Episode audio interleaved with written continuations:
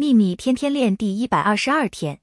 如果你正在抱怨生活中的事就是处在抱怨的频率上这可不是能够吸引你想要的一切的位置。请透过你的想法和言语进入一个美好的频率。首先你的感觉会很好再来你就会处于一个可以接收更多美好事物的频率上。愿喜悦与你同在。朗达拜恩。